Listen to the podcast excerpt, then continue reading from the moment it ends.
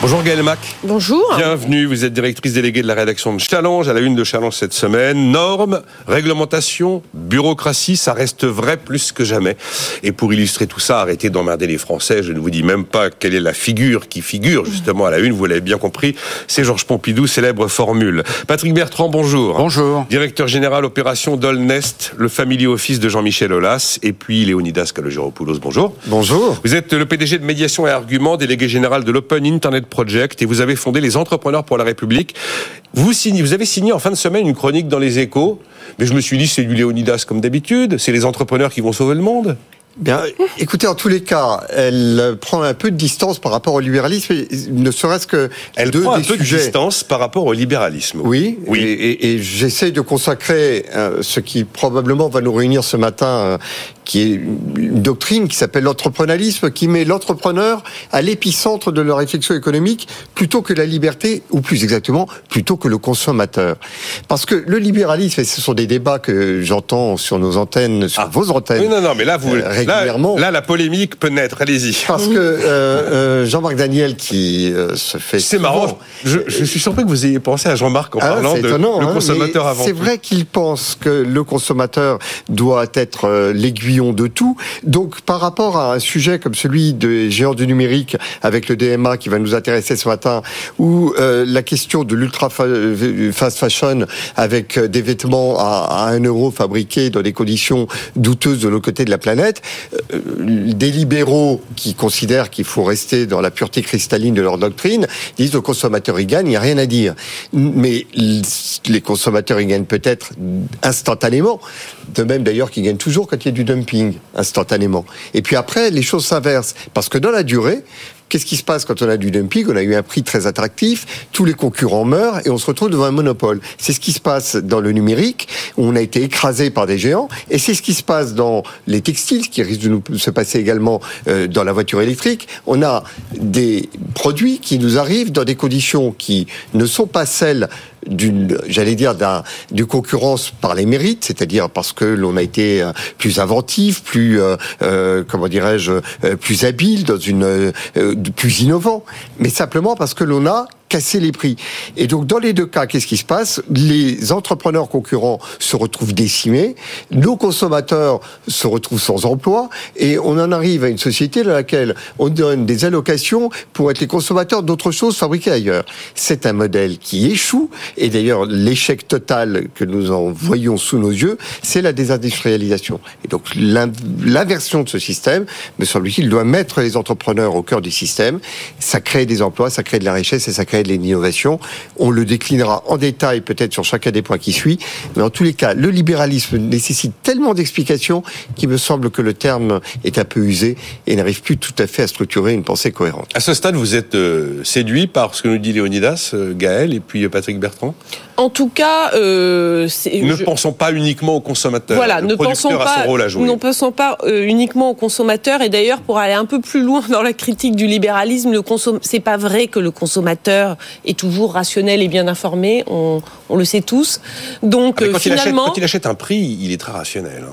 non, mais par Parce exemple, qu'il aime l'agriculteur, mais il va pas payer le prix de ses produits. Oui, dans, je dans comprends, mais dans le cas de l'ultra fast fashion, par exemple, c'est intéressant de, de voir que bon, euh, on peut obtenir ce même type de prix sur Vinted, par exemple, euh, en achetant des vêtements de meilleure qualité. Donc, euh, D'occasion, mais de meilleure De seconde voilà, main. oui. de seconde main, mais de meilleure qualité. Donc finalement, euh, je veux dire, euh, il y a aussi, il y a aussi une influence très forte du marketing, des influenceurs, de la publicité, voilà. Donc euh, on on sait très bien, et c'est quand même un peu le rôle du, du capitalisme, de nous faire désirer des choses qui ne sont pas forcément essentielles ou dont nous n'avons pas forcément besoin.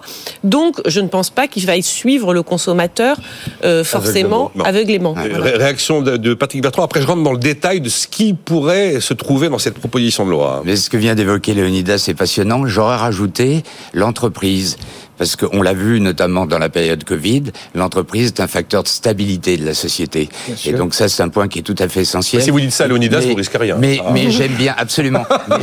j'aime bien, je suis toujours un peu en, retrait quand on évoque le sujet libéralisme, parce que dans l'esprit, libéralisme égale walou walou, euh, tout le monde peut faire euh, ce qu'il veut, etc. En réalité, c'est faux. Parce que dans le libéralisme, et on le voit dans les grands pays libéraux, il y a intervention de l'État, il y a fixation des règles. Et si on revient sur l'ultra fast fashion, en dehors du sujet qu'on est rentré dans une civilisation de l'apparence, le sujet de fond qui a été posé par les agriculteurs, c'est la cohérence des règles. Exactement, Comment peut-on accepter que en France on, puisse vendre des produits qui n'appliquent pas les règles euh, de travail des enfants, d'esclavagisme, de, de, pollution, enfin d'empreinte carbone, etc., qui s'imposent aux fabricants en Europe. Et le sujet de fond, il est là. Et donc on n'est plus, on n'est pas du tout dans protectionnisme au l'affreux mot. On est juste dans le fait de ah, dire une concurrence loyale, euh, ça se, se, se, développe à partir de règles communes. Là, il y a évidemment, ça c'est des mots euh, de principe, mais le sujet c'est que comment internationalisons-nous euh, le sujet des règles. Mais on pourrait parfaitement interdire. Ça existe déjà dans les appareils dangereux euh, pour les enfants ou les appareils électriques. Il y a déjà des normes. On avance. On avance. Euh, Christophe Béchu, ministre de la Transition écologique, il a été très clair. Ça fait déjà quelques semaines qu'il a dit ça. Il a parlé de ces jeunes angoissés pour le climat qui achètent de la fast fashion. La fast fashion, ça consiste à aller chercher des produits sur des plateformes de e-commerce installées en Chine, qui vont venir directement de Chine. Euh, ça va vous coûter entre 1 et 3 ou 4 ou 5 euros en fonction des produits. Il y, a, il y a un sujet. L'empreinte carbone est désastreuse. Je parle même pas de l'empreinte économique et sociale. Euh, et donc, voilà une proposition de loi qui arrive. Elle veut taper le consommateur au portefeuille en instaurant un malus. Alors un malus qui pourrait aller jusqu'à 10 euros dans la limite de 50% de la valeur du bien. Un bien vendu 5 euros, ce sera 2,50 euros max. Euh, la proposition de loi veut aussi encadrer la publicité de cette mode dite éphémère. Alors, on pourrait imaginer des messages qui ressemblent un peu euh, aux messages de la loi Evin.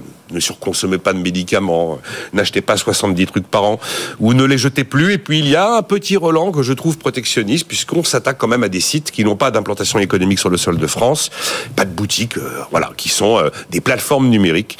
Et donc, il est prévu un bonus un bonus pour le gentil qui est installé chez nous et qui aurait euh, des pratiques plus développement durable. Moi, j'y ai vu du protectionnisme, Patrick Bertrand, quand même. Et je suis désolé, je, je considère que c'est établir une concurrence loyale. Les agriculteurs l'ont exprimé, je l'ai évoqué très rapidement à l'instant. Euh, vous pouvez produire euh, des salades, de la viande, etc. d'une certaine façon, et vous ne pouvez pas les produire de la même façon en France, ah en Europe, parce que vous avez des règles. Et, et on a évoqué les betteraves, on a évoqué les pommes, on a évoqué... Enfin, c'est, Mais pardon, ce qui vaut pour l'agriculture vaut également exactement, c'est une image. C'est une image puisque c'est d'actualité, tout le monde le comprend. C'est le principe du libéralisme, c'est la concurrence loyale. Et cette concurrence loyale, elle n'existe pas. Clairement, il, eh ben faut, donc, faut, le bah prendre en compte et l'accepter. Jamais, mais les réponses sont protectionnistes. outre, l'impact climat, pardon, outre l'impact climat. Hein, ah ben, le textile, c'est assez dramatique. Et notamment la culture du coton. Euh, non, mais je suis pas d'accord sur l'aspect protectionniste parce que en regardant la proposition de loi, la proposition de loi dit simplement que euh, les sites qui ont, euh, par exemple, qui font, euh, je crois que Chine, ils font 6 000 nouveaux modèles par jour. oui, c'est 6 7 000. donc voilà, je veux dire, il y a, il y a une caractérisation. Je ne pense pas qu'on qu'on attaque les, les vêtements américains ou les vêtements même chinois qui seraient de bonne qualité, qui seraient à un prix raisonnable, etc. Donc non, je pense qu'à un certain moment, là, il y a 3 milliards de vêtements par, jour, par, par an achetés en France. 3 milliards 3 l'an dernier, hein. plus de 3 milliards. Je veux dire, deux fois plus que dans les années 80. Est-ce que véritablement on est plus heureux que dans les années 80, on est mieux habillé que dans les années 80 Ces vêtements sont du plastique, c'est du polyester, c'est vraiment du plastique. Et en fait, on a inventé quasiment le textile jetable. Et je veux dire, quelle est la dernière mode Quelle est la dernière mode C'est d'ouvrir carrément des colis mystères. On ne sait même pas ce qu'il y a dedans. Ah oui, ça c'est terrible. L'histoire des colis mystères. Et donc, voilà. Il y avait un grand papier dans le Parisien. On est sûr que, que, la moitié des, de, de, de, ce qu'il y a là-dedans ne va pas nous intéresser et donc va partir directement euh, à la poubelle ou voilà. ou alors est euh, revendu. Ou, ou revendus éventuellement. Mais je veux dire, dans le cas de Chine, ces, ces vêtements ne sont même pas du tout revendables. Au bout de deux lavages, c'est terminé. Euh, c'est un vêtement les- jetable. Vinted les prend pas. hein. C'est un vêtement jetable. C'est Voilà, c'est tout. En fait, c'est un dites- nouveau concept, c'est le vêtement à usage unique. Moi, je ne sais pas techniquement comment, on- comment on va faire le tri. Euh, Qui, euh, où est-ce qu'on va imposer le malus, par exemple? Parce que vous me disiez un vêtement qui viendrait du bout du monde, mais qui serait un vêtement de qualité vendu à son juste prix. Je sais pas comment c'est. Techniquement, je sais pas comment on va faire. Hein, mais Non, mais Euh, d'abord, juste un, un- un petit bémol par rapport à euh, l'importation de vêtements euh, qui viennent du monde entier. C'est vrai qu'on a sorti, et c'est un, un des grands miracles du libéralisme ou du capitalisme, on a sorti la planète de la grande pauvreté. Il n'y a plus les grandes pauvretés que l'on avait au milieu du, du- du siècle dernier. Et c'est une réussite de l'internationalisation. Et euh, c'est la grande vertu de la mondialisation. Voilà. Personne ne la remet vraiment en cause. alors, il y a eu des dommages collatéraux et nous les connaissons bien. Maintenant, commencer à corriger le tir, commencer à mettre des taxes qui compensent, qui n'interdisent pas, mais qui, qui rééquilibrent, euh, mettre un certain nombre de, de- de- d'alertes auprès du consommateur sur tous les dommages collatéraux. Il ne va pas les fermer, ces sites. Donc, on n'est pas en train de les interdire. Et là, il y a une Et donc, primovis on est en actuellement. train de Une corriger primovis. le tir. Mais oui, c'est une Oui, vrai, plus, plus on délocalise, moins, plus on fait travailler les gens dans des conditions euh, terribles et que, avec des très bas salaires, plus on utilise de, de teintures chimiques, etc. Et plus on est compétitif. Oui, Voilà. on ne Donc, peut bon. pas vouloir d'une concurrence qui est la prime euh, euh, au plus au plus bas et au plus euh, Voilà. euh, au- comment au plus nuisible. Si effectivement on a euh, été capable d'avoir des, paris, des tarifs pareils parce que l'on n'a respecté aucune des règles sociales ou environnementales, véritablement, en quoi est-ce que c'est une concurrence Mmh. vertueuse En quoi on peut nous considérer que, en tant que promoteur d'une concurrence qui amène vers le progrès, que ce serait le résultat du progrès? Exactement. Donc il faut Alors, vous êtes tous d'accord. on est, Ah, on est en phase pour corriger. Non, non, mais-. Et, Bon. donc, si le mot libéralisme ne correspond pas à ce qu'on est en train de faire, eh ben, changeons le mot. Voilà. Et, et alors même que la dépense euh, vêtements entre guillemets a pas diminué, mais effectivement c'est on veut changer Oui, les on en deux achète minutes, juste alors plus. Mm. qu'il y a plein de possibilités hautes. On parlait de la seconde main qui est en train de connaître un développement absolument remarquable. Mais vous avez raison, mais vous avez d'autant plus raison qu'on est bien en train de voir les limites, vous le disiez Gaël, de ce culte que le consommateur aurait toujours raison et donc il faut laisser faire exactement ce qu'il veut. Non, à l'évidence, il y a quand même des moments où euh, il n'est pas. euh, Non, non, un mais en plus, vertu. on ne le laisse pas faire ce qu'il veut. On lui suggère de faire, euh, enfin, je veux dire, le marketing et la publicité aussi l'amènent dans bien un, sûr. je veux dire, euh, à Des vouloir, cer- à avoir certains besoins ou certaines envies. J'ai euh, un auditeur qui prend la défense de Jean-Marc Daniel, qui n'est pas avec nous aujourd'hui. Il s'appelle euh, Adado. Il me dit tout le monde est consommateur, mais tout le monde n'est pas producteur. Vive le consommateur, vive la liberté. Bon. Je serais ravi de débattre avec, Bon. euh, et très amicalement avec Jean-Marie Non, mais parce qu'on assimile consommateur à citoyen. Il y a, il y a- il y a une erreur à un moment donné réelle. Oui, puis on Euh, serait intéressant de savoir quel est le métier de ce monsieur. Mais Voilà. en tous les cas, il est intéressant juste de rappeler à cet auditeur que le citoyen consommateur, ça serait pas mal qu'il ait un boulot. Pour avoir un boulot, il faut qu'il soit dans une entreprise. Et pour ça, il faut qu'il y ait des entrepreneurs qui jouent à armes égales avec ce qui arrive sur leur marché. Voilà, et qui Des emplois sur le territoire. Ben, absolument. Et sinon, on a tout cassé. Et véritablement, on voit que l'on est capable de tout casser avec un libéralisme qui euh, ne, agit sans discernement. Bon, il y a un auditeur Lionel, il me dit il faut tout simplement interdire. Vous dites Chine ou Shine euh, Shine. Oui. Shine, oui. Shine. Ouais, en France Chine, et en Europe. aussi. Stop. Voilà, Ouais. il s'appelle Lionel. Non mais Euh, là on est dans le protectionnisme si on interdit. Oui, interdit, mais par contre si on si on met en place des règles communes, on n'est pas dans le protectionnisme, on est dans la comme je disais tout à l'heure dans la Dans la concurrence concurrence loyale. loyale. Absolument. C'est le point essentiel. vertueuse. On confond en, en permanence les sujets. J'étais assez d'accord avec la chronique de François Langlais hier dans le Parisien. C'est un peu ce que j'avais dit d'ailleurs euh, la semaine dernière sur le fait que pour oui réformer l'assurance chômage pour la quantième fois peut-être, mais c'était pas le moment de le faire. Et c'était un moment qu'on choisissait qui était en contradiction avec les engagements même de l'exécutif et du président de la République, qui avait clairement indiqué que nous mènerions des politiques non pas pro-cycliques, mais contracycliques. C'est-à-dire que on durcit les choses quand le ciel est bleu. C'est là où on répare, en fait. Et puis, on assouplit les règles lorsque ça se dégrade. Vous partagez mon point de vue? Peut-être, pourquoi pas, mais pas maintenant. Léonidas Ouais, je suis- gêné sur ce point parce que. euh, Parce qu'il va y avoir une réforme de l'assurance oui, chômage. On ne sait pas ce qu'il y aura dedans, mais. euh, Je suis assez d'accord que l'on reste protecteur quand euh, il y a euh, une économie qui se dégrade.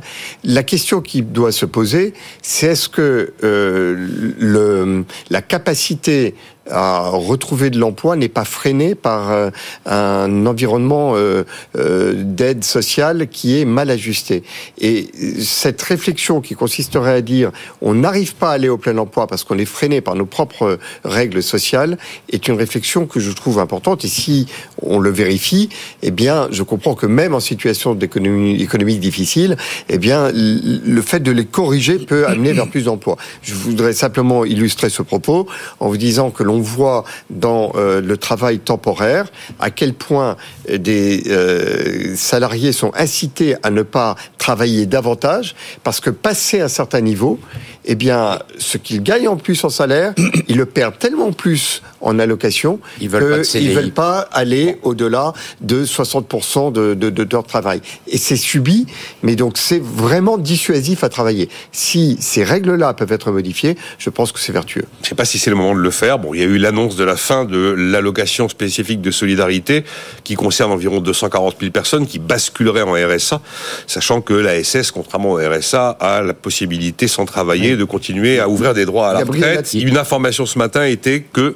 probablement il y aurait la clause du grand-père, c'est-à-dire que ce ne sont que les nouveaux entrants qui seraient concernés par cette fin de l'ASS. C'est long, mais c'est long, mais elle est vertueuse. La clause du grand-père, je, je, je, pense que tout le monde y est, y est familier. Euh, bah, la clause du grand-père, c'est que vous laissez les anciens dans leur euh, voilà. dans le régime qui était leur, et puis vous l'appliquez aux nouveaux entrants. Et quand ils sont rentrés il y a 20 ans ou il y a 30 ans, quelqu'un qui était à deux ans de la fin de la retraite, il a fait toute sa carrière sur une base contractuelle qui inclut euh, l'ensemble des droits à la retraite. Et on va pas lui changer en disant tout le monde. Donc la clause du grand-père, c'est progressif. J'ai 10 ans sur les 40 ans, j'ai 20 ans sur les 40 ans, et je passe sur le nouveau système en proportion de ce qui me reste à faire pour acquérir mes droits. C'est un principe. Par contre, c'est très long. Et que ne l'a-t-on fait il y a déjà plusieurs années On marque une pause. Dans un instant, on pourra redire un mot de ça. Si vous voulez, il y avait un autre effet potentiellement négatif dans une nouvelle réforme de l'assurance chômage, c'est quand vous durcissez les conditions générales, eh bien les gens ont tendance, parfois c'est vrai, à vouloir reprendre un emploi plus rapidement, mais quelquefois des gens prennent un emploi un peu moins qualifié que ce qu'ils devraient